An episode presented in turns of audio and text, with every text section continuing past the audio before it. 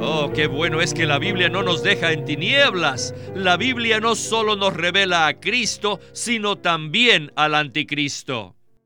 Oh, tenemos que conocerlo. Pero yo no quiero verlo. Cuanto más veamos a alguien que se parezca a Él, más debemos orar. Señor, si este es Él, Señor, retírame, llévame antes de que Él comience a tener poder. No quiero verlo ni quiero estar bajo sus manos. Él quebrantará al pueblo de Dios. Bienvenidos al estudio Vida de la Biblia. La Biblia es un libro de vida y esta vida es una persona viviente, el Cristo maravilloso y todo inclusivo. Los invitamos a que visiten nuestra página de internet radiolsm.com y allí podrán escuchar gratuitamente todos los programas radiales del Estudio Vida. En esta ocasión entramos a Apocalipsis donde se nos dice que viene el día en que el gran dragón será arrojado del cielo a la tierra y se pondrá de pie sobre la arena del mar Mediterráneo y al mismo tiempo una bestia saldrá del mar. Pero, ¿quién es esta bestia? A nosotros, los que amamos al Señor Jesús y su venida, la Biblia nos da a conocer la entidad de esta bestia, que no es otro que el anticristo. Este será el tema de los próximos estudios Vida de Apocalipsis. El programa de hoy se titula La bestia que sale del mar, parte 1, y nos acompaña para darnos los comentarios Guido Olivares. Bienvenido al programa, Guido. Gracias por invitarme. Guido, hoy comenzamos el primero de cuatro programas en los que presentaremos a la bestia que sale del mar. El subsiguiente abarcará la otra bestia de Apocalipsis 13, que sale de la tierra. Vimos ya que al final del capítulo 12 de Apocalipsis, el dragón está en guerra contra el pueblo de Dios y que se puso de pie sobre la arena del mar. Y Apocalipsis 13.1 dice, y vi subir del mar una bestia que tenía diez cuernos y siete cabezas, y en sus cuernos diez diademas, y sobre sus cabezas nombres de blasfemia. No hay duda, Guido, que esto es un cuadro que nos muestra al anticristo. Y muchas personas especulan en cuanto al anticristo y a su identidad. ¿Verdad? Sí, y también el hermano Lee pasó un buen tiempo explicándolo. La mayoría de los cristianos conocen que hay tal personaje en la Biblia, pero pocos son los que saben lo que la Biblia dice del anticristo y lo específica que es la palabra de Dios, especialmente en los libros de Daniel y Apocalipsis, y aún en Segunda de Tesalonicenses se lo identifica muy claramente. Creo que es muy, pero muy importante que los cristianos, especialmente los que aman al Señor Jesús, estén conscientes de cómo será esta persona cuando aparezca en la tierra. No duden, el anticristo existirá. Él pronto aparecerá en la tierra y el tiempo está cerca. Así es, Guido. El estudio Vida de Apocalipsis estudia a fondo este tema del anticristo debido a que la escritura también lo menciona mucho. Así que, antes de comenzar, quisiera mencionar que los estudios Vida tienen muchos detalles que no tenemos el tiempo para cubrir en estos programas. Es muy difícil ver todos los detalles finos y profundizar en los muchos versículos relacionados a este tema. Así que trataremos de presentar los aspectos más fundamentales relacionados con el anticristo. Nuestro deseo sincero es que los que están sintonizando sean motivados a estudiar más de esto, por lo que los animamos a que adquieran los Estudio Vida impresos, de cuatro tomos compuestos de 68 estudios de Apocalipsis. Por supuesto que sí, y yo recomiendo que todos tengan este juego de tesoros en sus estantes de libros. Cuando acabamos el capítulo 12, vimos que Satanás el gran dragón, fue arrojado del cielo a la tierra. Ahora veremos la identidad del anticristo. Adelante con el estudio vida de hoy. Ahora hemos llegado a la bestia que sale del mar. Apocalipsis 13:1 dice así. Y vi subir del mar una bestia. En el capítulo 12, el dragón fue derrotado y arrojado del cielo a la tierra. Y después que llegó a la tierra, les digo, él comenzó a hacer algo. Incitó a que algo saliera del mar. Tienen que recordar que tanto aquí como en Daniel, el gran mar se refiere al mar Mediterráneo. En la Biblia, el mar Mediterráneo se llama el Gran Mar. El hecho de que el dragón se pone de pie sobre la arena del mar indica que después que Satanás es arrojado a la tierra, se parará sobre la playa, sobre la arena del mar Mediterráneo, para incitar algo. Y creo que la orilla del mar, donde Satanás se pone de pie, debe ser, ajá, la tierra santa. Él se ubica allí para incitar algo, mediante lo cual, les digo, el anticristo saldrá del mar. El dragón es el que hace que la bestia salga del mar. El arcángel Miguel y sus ángeles ya habrán arrojado a Satanás a la tierra, y luego Satanás se pone de pie en la arena, allí, al borde de la tierra santa para producir que una bestia salga del mar, quien es el anticristo mismo. Posiblemente pocos de nosotros nos hemos dado cuenta de que el anticristo ha sido mencionado tantas veces en las escrituras en los libros de Daniel y Apocalipsis, y no solo en ellos, sino también en otros, como en Segunda de Tesalonicenses. Allí el anticristo es revelado. De manera que mientras estemos en el capítulo 13 de Apocalipsis, siento una carga de tomar todos los versículos que tratan con esta persona maligna, para mostrarles a todos ustedes los santos quién será este anticristo.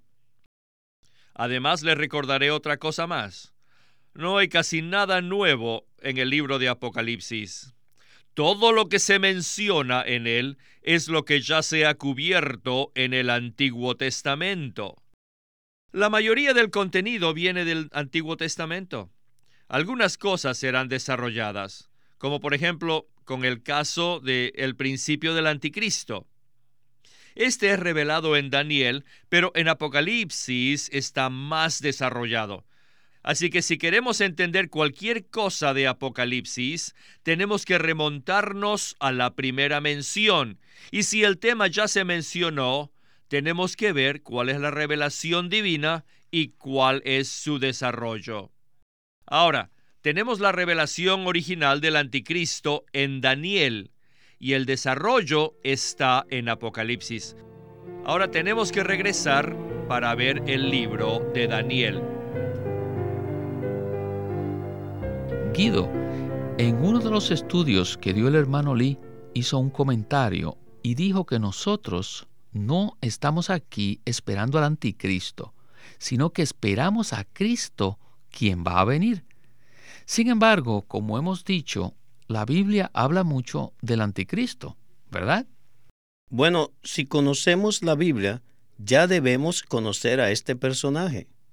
Y como mencionó el hermano, tenemos que aplicar el principio de la primera mención. Así que, en este caso del anticristo, se le menciona primero en el libro de Daniel. Y es correcto ver lo que dice la Biblia por primera vez acerca de él. Por ejemplo, en el capítulo 2 de Daniel se narra el sueño de Nabucodonosor, en el que él ve una gran imagen compuesta de cuatro partes. Y en el capítulo 7 también se revelan cuatro bestias que salen del mar. Y el capítulo 8 presenta un carnero y un macho cabrío que pelean entre sí. También Daniel 11 nos habla del rey del norte y del rey del sur, pero sin entrar en muchos detalles. Solo quisiera mencionar estos cuatro capítulos que serían importantes conocer para poder entender estos pasajes de Apocalipsis. Cuando estábamos escuchando al hermano Lee, dijo que tenía la carga de presentarlo para que todo el pueblo de Dios pueda comprender investigar este tema del anticristo y así aclarar el misterio, que no es otra cosa que la confusión y las imaginaciones que existen hoy día en cuanto a este tema. Por ello es que vamos a tomar cinco programas para tratar con el tema del anticristo y pese a que no podemos cubrir todos los detalles, sí tendremos un panorama claro en el cual ya no habrá confusión ni misterio, ¿verdad? Así es. Esta es la razón por la cual la Biblia está escrita, para que conozcamos a Cristo y lo esperemos y también sepamos quién es el anticristo y lo identifiquemos. Me parece que algunas de las cosas que escucharemos en la próxima sección del estudio vida ya son conocidas. Este anticristo será intelectual, inteligente, atractivo, elocuente, carismático y muy poderoso. Continuemos con Witness Lee.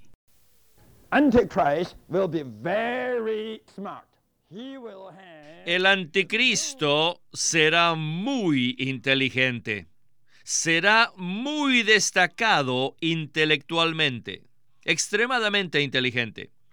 Tendrá la comprensión y el conocimiento en las ciencias políticas, tendrá el conocimiento científico y la educación más moderna.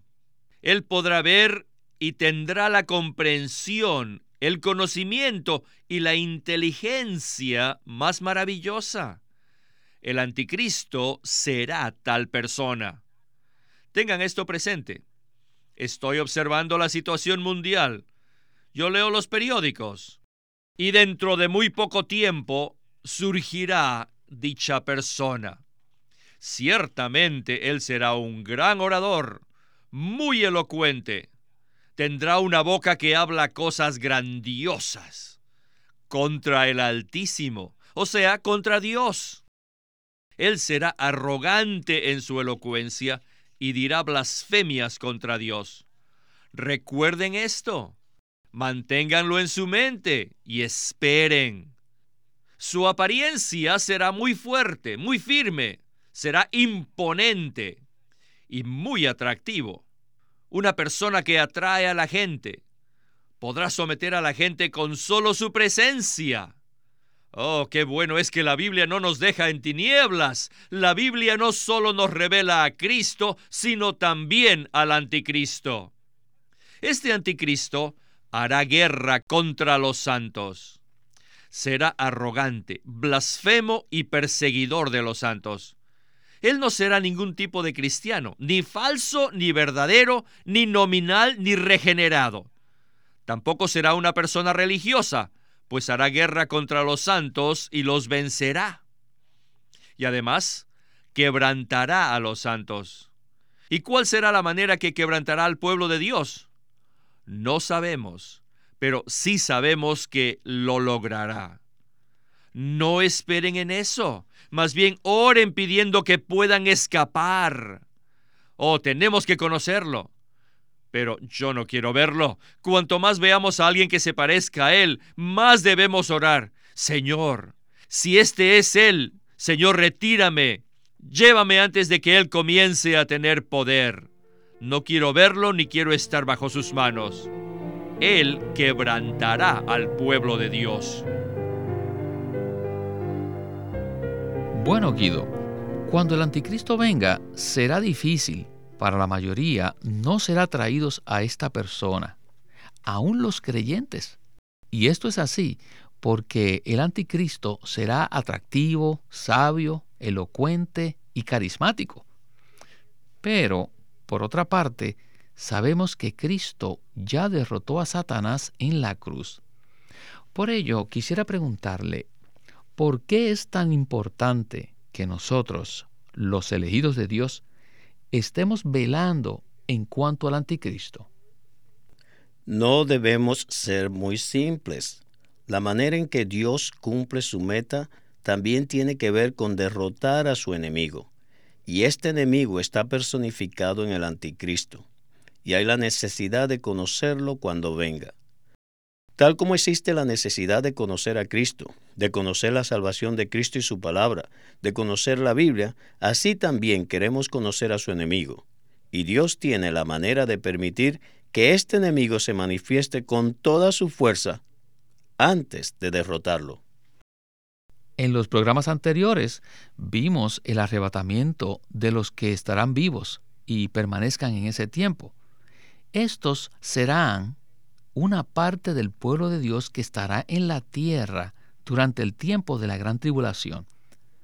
Por causa de ellos, y tal vez por nosotros, si el Señor también nos deja aquí en tal situación, es muy importante que esta información acerca del anticristo esté disponible al pueblo de Dios.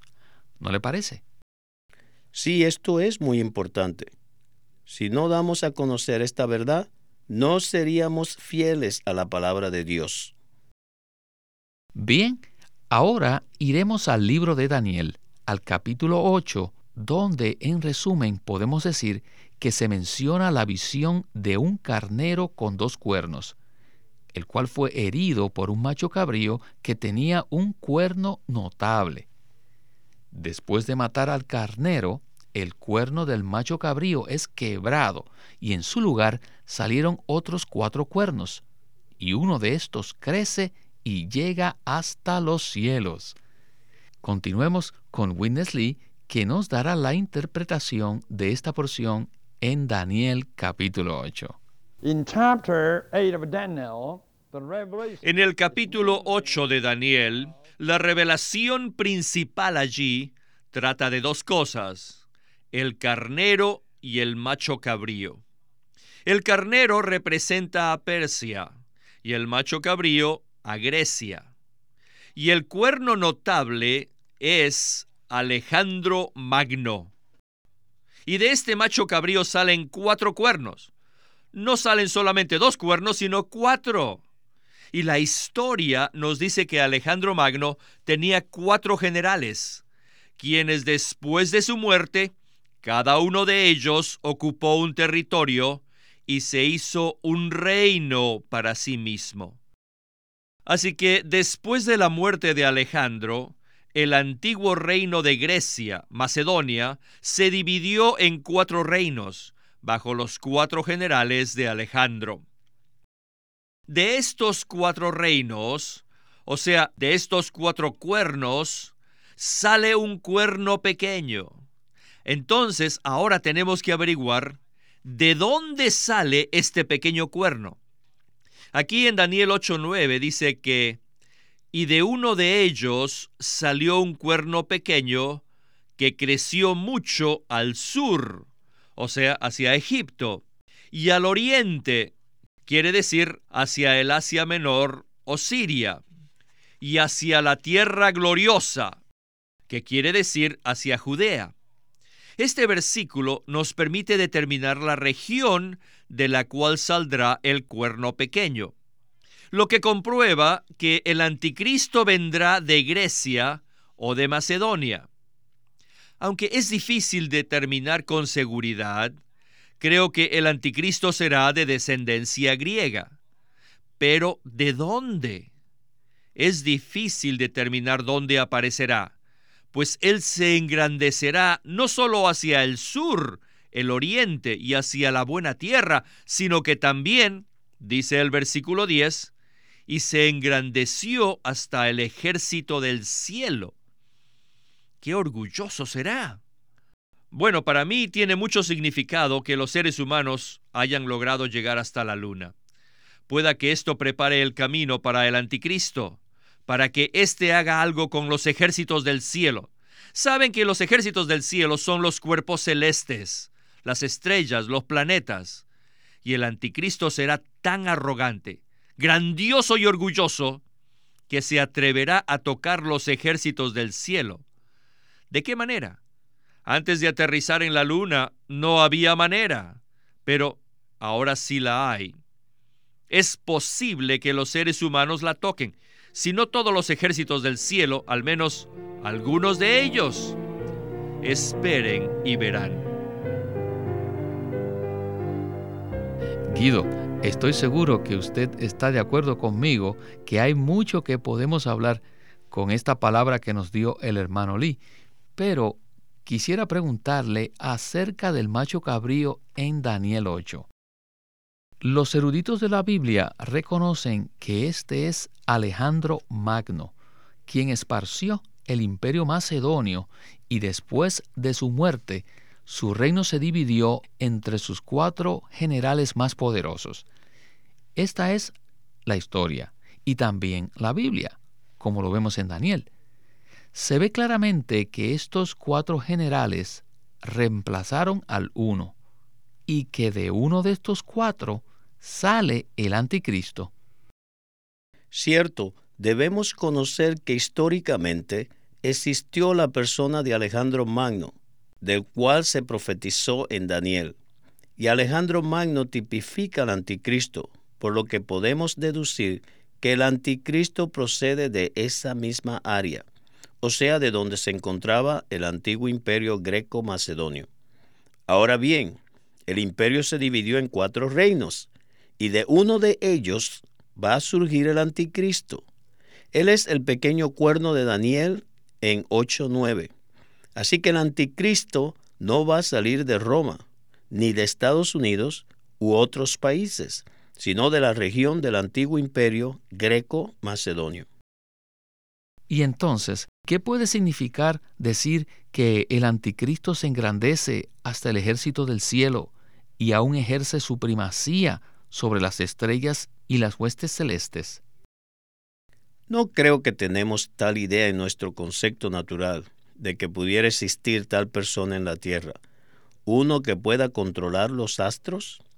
Este será un hombre muy engañador, porque será tan elocuente, tan grandioso, tan inteligente, científicamente tan al día, que se exaltará a sí mismo, aún hasta los cielos, y que podrá aún hacerle algo a los cuerpos celestes, a las estrellas, a los planetas, como dice el versículo 10.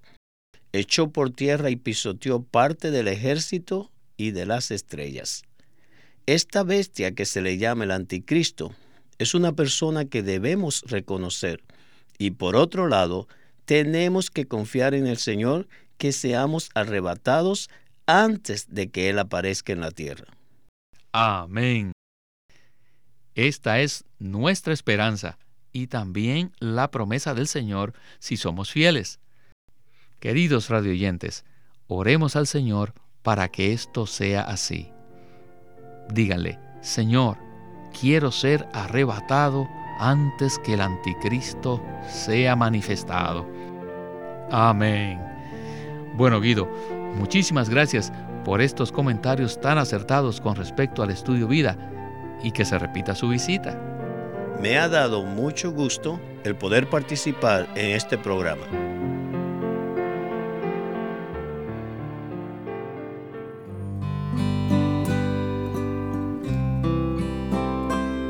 Bueno, queridos radioyentes, sé que tienen muchas preguntas y también hay muchas interpretaciones de estos versículos, pero la manera más fácil de comprender estos pasajes es con la ayuda de las notas de la versión recobro del Nuevo Testamento y los estudios vida escritos, los cuales vienen en cuatro tomos.